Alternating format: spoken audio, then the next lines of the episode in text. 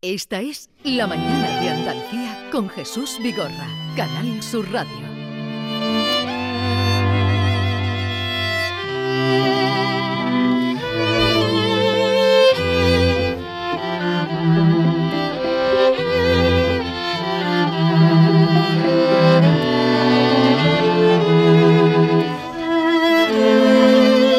¿Te gusta esta música? Sí, de Desayuno con Diamantes, Sí, ¿no? Carmen Camacho, buenos Hola, días. buenos días. Esto lo hicieron ayer en directo, que fue un regalo, un quinteto que se llama Totem Ensemble, que está formado por profesores de la Orquesta Sinfónica de Sevilla. Mm, Estuvieron aquí ayer. Así suena. Estuvieron Esto- aquí esto a es de ayer cinco aquí. profes. Oh. Estuvieron aquí, hicimos para los guiris, hicimos aquí una especie de, de- de ONU. Lo retomo, aparte de que es eh, una manera de saludar y recibir a Carmen. Así da gloria. Porque justamente ellos venían un poco después hablando con ellos, ya eh, las semanas que lleva, meses, la Orquesta Sinfónica Mm. de Sevilla, en Mm. huelga Sí.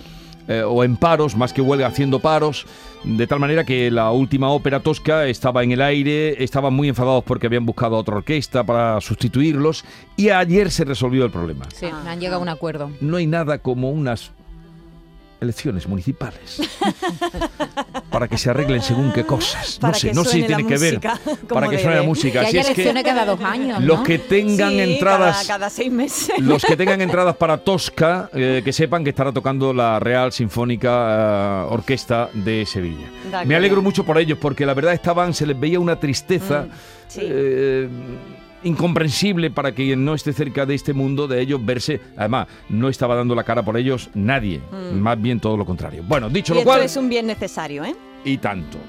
Y tan, y tan. Parole, parole, parole. Parole, parole, parole.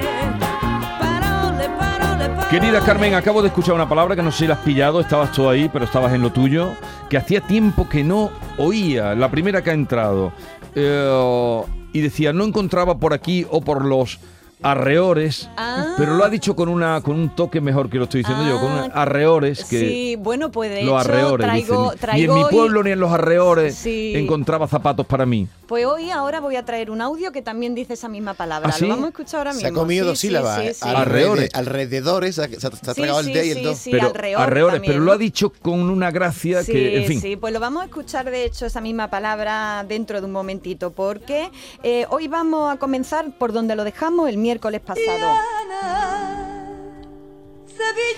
El miércoles pasado, como recordaréis, dedicamos esta vuestra sección a las palabras de madre, a la auténtica lengua materna, que es la que sale de la boquita de las madres y de las abuelas, ¿verdad?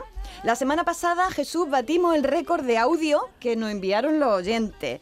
Gracias inmensas, queridos oyentes, por vuestras aportaciones, eh, porque así es como podemos reivindicar nuestra lengua viva y vivida, tomando como referencia a las que la usan para expresar cariño, ternura y berrinche. Y de todo eso saben bastante las madres del sabio pueblo andaluz.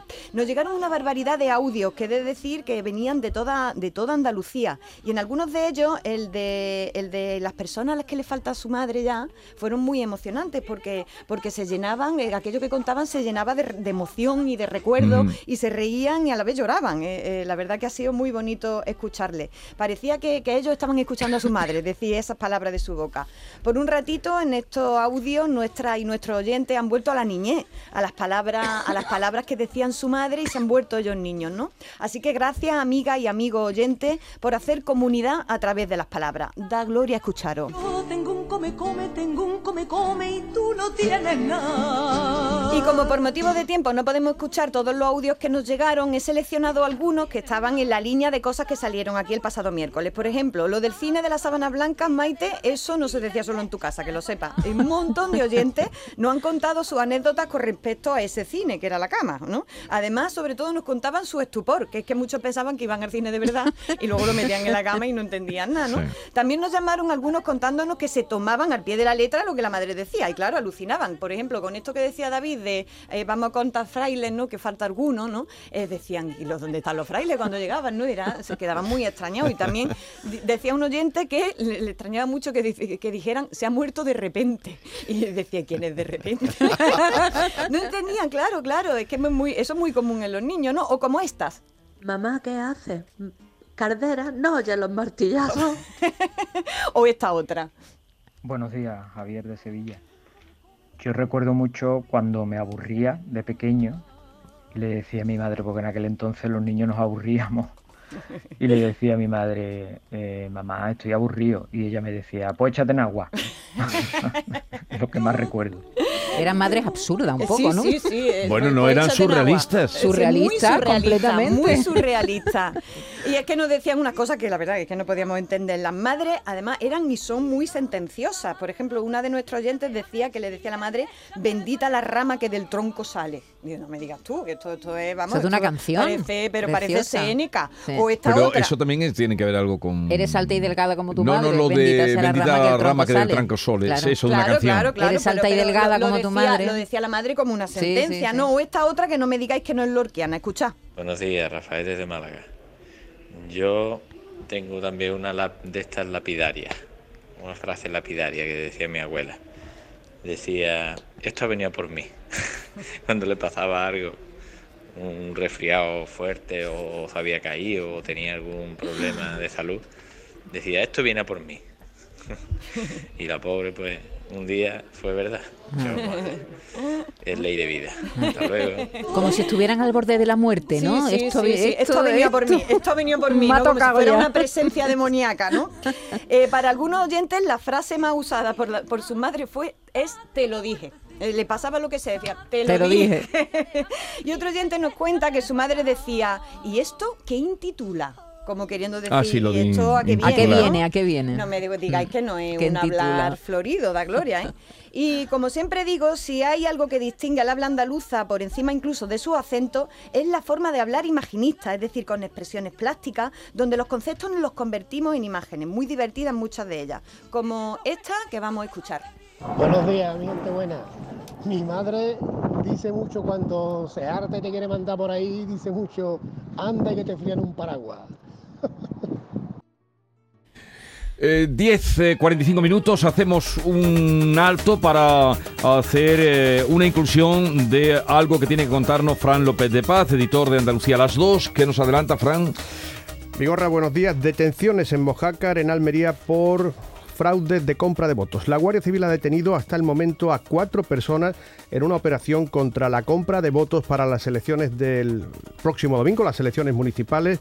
Según la agencia EFE, que cita fuentes cercanas a la investigación, la operación se ha iniciado esta mañana, sigue abierta y se espera una decena de arrestos. Esta operación se produce después de que, recuerda, la Policía Nacional detuviera en Melilla a 10 personas, también por una supuesta compra de votos, de votos, después las dejó en libertad. Pero este es el avance que les puede ofrecer Canal Sur Radio. Pues más información a partir de los boletines informativos y a partir de las 2 de la tarde, Andalucía a las 2. Gracias, Fran. Seguimos. Yo Bueno, pues seguimos, seguimos, volvemos a, la- a las madres andaluzas, que mm, son más sanas. y os, os traigo un tema que, que- que estaba candente en estos audios que estábamos comentando, eh, que es lo que responden las madres cuando les preguntan qué hay de comer. ¿Os acordáis que, que- que decía lo primero, eh, comida, ¿no? Eh, luego en mi casa también os decía que las más habituales eran cataplasmas calientes, cuando le preguntaba qué de comer, cataplasmas calientes, o si no, sarto de payaso. Y alguna otra que no voy a decir porque estamos en horario infantil, aunque a mí me lo decían cuando era niña. Esto eh, es lo que respondían sus madres a nuestro oyente a la pregunta ¿qué hay de comer? Buenos días. Perdonar, pero otra que me acabo de acordar. Mami, ¿qué vamos a comer? ¿Quieres un racataplán con tomate? Y un día mi niño pequeño se puso a llorar con ella porque decía que quería un racataplán con tomate, sin saber lo que era, que era una expresión que decía la abuela mucho. Buenos días, equipo. Desde la Rambla, Córdoba, José. Pues solían decir en mi casa, eh, referente al tema de la comida, que cuando preguntábamos qué había de comer, decían chiflío y vuelta al reo. Es lo que decir. ¿Y a dónde vamos? Vez de contar a los frailes decían a por breva a Montemayor. Un saludo, buena mañana. Me encanta. Chiflío y huertarreo. ¿Has la escuchado? Chiflío Sí, es- sí, lo he visto, lo he eh, so- visto. Chiflíos son soplidos, ¿no? Sí, Soplidos, es ¿no? un chiflío. En mi Bueno, pueblo. y Carmen, Qué el de, la, bueno. el de la lenteja no lo has dicho, pero ese es muy común, ¿no? ¿Qué hay de comer lentejas? Si las quieres las comes, sí, las sí, dejas. Eso me lo ha sí. dicho mi madre Pero- todos los lunes. Sí, Esto pero de- eso es más eso es más común, pero pero estas cosas tan imaginativas como Es salto de payaso, eso no lo había Salto de payaso. No me digas tú que es surrealismo puro. buenísimo, es buenísimo. Eh, lo de las brevas en chiflío buenísimo. atención, porque eso sí que está bien localizado. ¿eh? Que teníamos Sí. nosotros un amigo Ángel que nos mandaba unas brevas eh, eh, De Montemayor, ¿no? magníficas, Qué maravilloso. ¿Dónde vamos? Por magníficas. Breva Montemayor. Lo A voy a usar. Me encanta. Y por el chiflío también me ha gustado mucho. ¿Cómo es el chiflío? Pero eso- el chiflío me Sí, encanta. también era un- y huertarreo. También, también era una manera de cortar a la gente curiosa, Claro. entrometida. ¿Dónde vas a por brevas a Montemayor? Ahora, ¿A ti qué te dice, importa? con- ahora dice, ¿con quién, qui- con quién estás hablando? ¿Y quién te escribe? ¿Y quién, quién te dice? A por brevas a Montemayor. También hay quien recibía por respuesta a esta pregunta eh, ¿qué hay de comer? Aberroncho. Que me tengo que saber lo que es. Y esto que vamos a escuchar es lo que concluye una madre acerca de la comida y de las preguntas de los chiquillos estas de qué hay de comer. Buenos días, una frase típica que decimos las madres. A ver qué puñetas comemos hoy. La respuesta de los niños, cualquier cosa. Y decimos, ¿y qué cosa es cualquier cosa?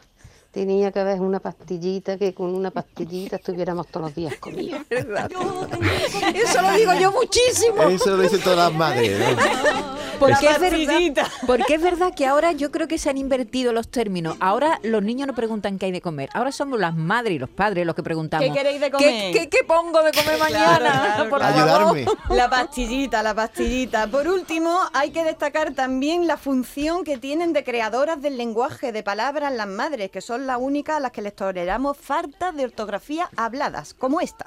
Mi madre dice muy rápido cuando se mosquea, vente para acá ya. L, L, A, ya. ¡Qué bueno! Vente pero acá se la ya. permitimos. LLA, ya. Queda más guay el L que Y. Y. Eso no es de aquí, eso no es de aquí. Y también les permitimos conjugaciones fabulosas como estas que vamos a escuchar. Buenos días. Bueno, pues yo hoy en conmemoración a todas las mamás y en especial a la mía, una de las cosas que yo recuerdo que siempre me decía de pequeña cuando iba, mamá, que me han dicho que tengo no sé qué, mamá, que me han dicho y me decía, si dicen, que dicen, en no fuéndolo y eso lo, siempre lo utiliza mi madre muchísimo. Un besito a todas las mami, mami que te quiero yo a ti. En no fuéndalo. Si dicen que, Que dicen, en no fuéndalo, toma ahí, toma ahí. Creación. ¡Qué gloria bendita! Concluyendo que las madres y las abuelas andaluzas llevan la gracia en su más amplia acepción en la punta de la lengua. Lengua en la que, por cierto, no tienen pelo. Gloria para nuestra forma de hablar, tan expresiva y metafórica, tan sentenciosa y ágil, tan viva. Como diría Feli Grande, yo no he llamado patria más que a ti y al lenguaje. Vivan las hablas de nuestras madres y de nuestras abuelitas. De gracia y de belleza sobre la cabeza que te voy a contar. Y por cierto, no me voy a dejar atrás una expresión que también demuestra que hemos avanzado un montón en muchas cosas. Hemos avanzado contra los malos tratos infantiles, que es importante, pero también sobre dejar de hacer tabúes con cosas como la primera menstruación. Algunas de nuestras oyentes nos ha contado que antiguamente cuando ellas eran chicas y tuvieron su primer sangrado, las madres que contaban por ahí, ¿lo sabéis? Claro. La Yo he expresión. escuchado No. caerse por el soberano. Sí, o caerse por las escaleras, no me digas Hmm. tú. Qué Eh, horror, era, era ¿no? un Sí, horror, caerse ¿no? por las escaleras, Sí, sí, decían sí, eso. mucha, la niña se ha caído por las escaleras. Yo escuché una en Tremendo. Ha venido a verla al primo, decían. Ha, ha venido a ver la primera Ha venido a verla al Es primo, que era de decían. lo- los Claro, el tabúes. tabú En un pueblo de ¿no? Es Málaga, es escuché yo en, en Faraján, esta tiene el tobillo, porque se, se amarraba un pañuelito en el tobillo para avisar al marido de que tiene la menstruación. Esto es bastante antiguo, pero la expresión continúa, ¿no? Por favor, tiene el tobillo. Tiene el tobillo. Por favor, pues bueno, ya veis que la sociedad por suerte va avanzando como, como se va pudiendo, pero en cuestiones relacionadas con las mujeres, con la infancia y todo esto, pues bueno, también se nota en que hemos dejado de decir este tipo de, de expresiones, ¿no? Que, que eran una ocultación La perpetua. peor ¿no? es esta, esta mala. Está mala. Está mala, mala, se ha puesto ¿Qué, le- mala. qué le pasa a tu niña? Es que Es está mala. que está mala. Y, el- y cuando venía el otro con una taja como un piano, decía "Es que está mareado, se ha puesto malo. Decía, ¿cómo se ha puesto malo, hombre? Se ha puesto morado, que no es lo mismo. Pero era poco difícil Ya, eh, ya, tapar ahí- aquello, era difícil tapar aquello. Vamos. Pero vamos a hacer ya un cambio de tercio total y de nuevo voy a pedir colaboración ciudadana. Os cuento, queridos oyentes, tenemos Sí, que darle solución. todo esto, para los que se hayan agregado hoy, vino a cuentas y a cuento de que Carmen Camacho quería hacer un homenaje a las madres con el Día de la Madre, que como saben es el primer domingo de mayo, Eso y es. trajo esta historia que eh, se alargó. Se ha alargado porque y tenía que por- traer por la más creatividad que porque ustedes, vamos, eh, revelaron. no Venga, los sigamos. mensajes. Y voy a pedir ahora de nuevo colaboración ciudadana, a ver, a ver quién se atreve con esto, porque os cuento, querido oyente, tenemos que darle solución a esto que os voy a plantear. Quiero que entre todos mm, nos inventemos una palabra que nombre un extraño mal que afecta a no pocas personas. Se trata de la fobia a la aceituna. Tengo yo de aceituna la tina llena. ¿Conocéis a gente que no pueda ver directamente la aceituna? Conozco Sí. a gente que la tiene que quitar de la mesa. Exactamente. Sí, insoportables. Sí, sí, eh, sí, ¿tú- que no las y aguanta. Al, al contrario, pero por el olor del aliño. No, no, no no, no, pueden no verla. pueden verla en la mesa. Que, que- sí. que- que la ven Hay, en un hay plato y quien, se tienen que eh, sí, hay, eh, está ese grado que es el superlativo, pero luego está el que simplemente... prueba, no las prueba. O que se lo aparten de... Sí, sí, pero sí. yo tengo un primo, mi No primo li Ángel, tangere, no li es, tangere. él es aceitunero, está todo el día variando y, a- y acarreando aceitunas, pero como la lo alto Vive de la de la mejor es por eso el pobre. No, es que, es que son, es una cosa irracional, ¿eh? Sí, que sí, se- hay se- mucha se pone- gente- yo conozco gente así, sí. Pues bueno, pues buscamos que una palabra que nombre esté mal, porque es que no existe, ¿vale? No Y existe. No, no existe. He mirado en los diccionarios y no hay palabra para ello. He consultado esta fobia y no está catalogada, porque dicen que es muy rara. Pues será muy rara en Dinamarca, porque, porque yo que soy de Jaén, mm, conozco a gente que, es que le da que, es que no puede. ¿Fobiliva? Oli- Pues- pues- ¿Olivafobia? Pues a ver, a ver lo que nos dicen nuestros oyentes con esto, porque bueno, es que le tenemos que dar una solución y tenemos que plantear esto porque es un miedo irracional. Además es que es tan irracional como el miedo a los payasos o a la oscuridad. No es que les dé asquito, es que, es que es una cosa que es que no pueden con ella. No sé si lo relacionan con bichos, yo qué sé lo que es, ¿no? Pues bien, busco palabra para esta fobia no catalogada. Aceitunofobia o- o- es muy fácil. Vamos a buscar otra un poco más, a ver, a ver qué es lo que, qué es lo que no se, se nos ocurre por aquí. Y a quien se le ocurra una palabra que nos la llame y nos la cuente, que la vamos a patentar. Díganos también si conocen a alguien que conozca esta fobia irreprimible, que no es tan rara, ¿eh? El número de WhatsApp, ¿cuál es, Jesús? ¿No lo Eh, recuerdas? 670 940 200 ese es el número y también a través eh, pueden enviar a través de, de tu De- Twitter, de- ¿no? del Twitter. Arroba hay Carmela Con con cinco A. 5 A's, hay Carmela A. Así que si a alguien se le ocurre que, que se invente una palabra para esto, pues, pues nos la manda y nos la cuenta, ¿vale? Cuéntame luna, lunita llena. Cuéntame luna, Pero- buena la aceituna. Todos los días los riego mi. Asunto me viene de maravilla para hablarles de una categoría de palabras que son tela de complicadas. Las palabras que nombran fobia y miedo. Hay un montón de fobias bastante raras, con nombres más raros todavía. Eh, todos estos nombres se construyen con la terminación fobia, Fobia. que significa miedo y por delante un término muy raro, traído del latín el griego. Así que hoy os traigo eh, aquí algunas palabras ra- rarunas y vamos a hacer un juego. A ver si acertáis eh, la palabra que significa. Qué divertido, ¿Vale? venga. Vamos, Venga, va- vamos. vamos con ello. A ver, aviofobia, a ver quién la sabe. ¿Miedo a los aviones? Exactamente. Astrafobia. ¿Miedo a los astros? Ay, ay, ay, ay, no, eh, pero está, está, está por Astra. arriba. ¿Miedo al cielo? No. ¿A las eh, estrellas? Al trueno o relámpago, esta no la Ah, iba a acertar, Claro, no, ¿eh? astrafobia es complicado. Belenofobia. Miedo no, a lo- no, velonefobia, perdón. perdón. Miedo a las pe- Belonefobia. miedo a las- Belonefobia. Miedo a las pelotas. No. A la, No, hombre, a- no. a la sandía. a los melones. No, porque es belono. Ah, perdón. Belonefobia. Belonefobia. Miedo a las agujas. A las A agujas. Ni las idea. agujas. Ni idea. A ver, odontofobia. Bueno, eso Miedo está al claro. dentista. Miedo al dentista, esta sí que lo, la, la habéis sabido. Espera, que voy marcando aquí. Eurotofobia. Esta voy a, esta voy a morir. Miedo a Eurotofobia. Eurovisión. Miedo a la lotería. Eurotofobia. Eurotofobia. Yo esta la he oído, pero no la coloco ahora. Euroto. Miedo a Eurotofobia. los genitales femeninos. ¿En serio? Yo lo Sí, llamaría yo- eurototofobia. ¿no? Pero Eurototofobia. eurotofo- eurotofobia, yo no sé Falta por un qué. to ahí, Este- eurototo. esta no la ¿Pero qué piensan? ¿Que hay colmillos ahí o Yo qué? sé, qué sé. Pero esta ya la había visto escrita, Eh, ¿eh? lo que pasa es que no ¿no? recordaba. Euroto- Eurotofobia. A ver, Me gusta más eurototofobia, ¿eh? Eurototofobia. Eurototofobia la patento yo. Eh, Miedo al hidrofobia. agua, Bueno, eso miedo al Miedo agua. al Esto es agua.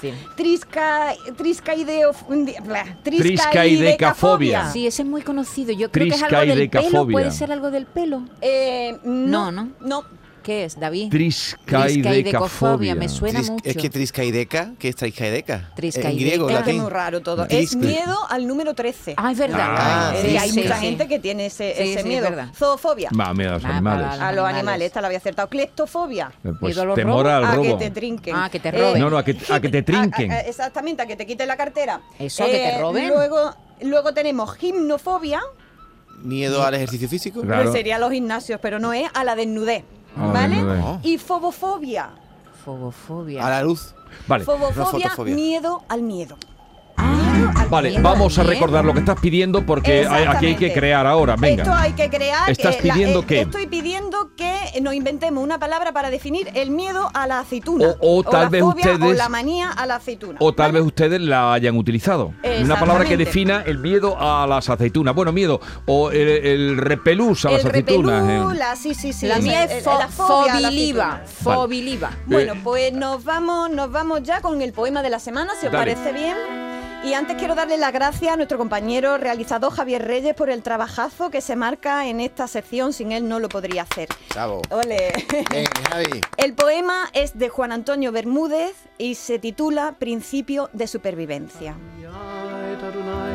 Dicen que el pez grande se merienda al chico. Allá los peces. Yo os quiero. Os quiero mucho.